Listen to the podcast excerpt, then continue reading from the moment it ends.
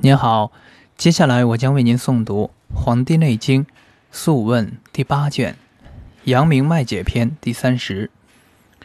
皇帝问曰：“足阳明之脉病，恶人与火。闻木音，则惕然而惊；中鼓不为动。闻木音而惊，何也？”愿闻其故。岐伯对曰：“阳明者，胃脉也。胃者，土也。故闻木阴而惊者，土物木也。”帝曰：“善。其物火何也？”岐伯曰：“阳明主肉，其脉血气盛，邪克之，则热。”热甚则恶火。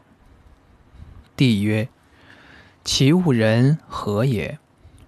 岐伯曰：“阳明厥，则喘而晚，晚则恶人。”帝曰：“或喘而死者，或喘而生者，何也？”岐伯曰：“厥逆连脏，则死；连经。”则生。帝曰：“善。病甚，则弃衣而走，登高而歌，或至不食数日。于原上屋，所上之处，皆非其素所能也。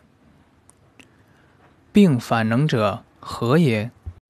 岐伯曰：“四肢者，诸阳之本也。”阳盛，则四之实；实则能登高也。帝曰：其弃衣而走者何也？岐伯曰：热盛于身，故弃衣欲走也。帝曰：其妄言骂詈，不避亲疏而歌者。何也？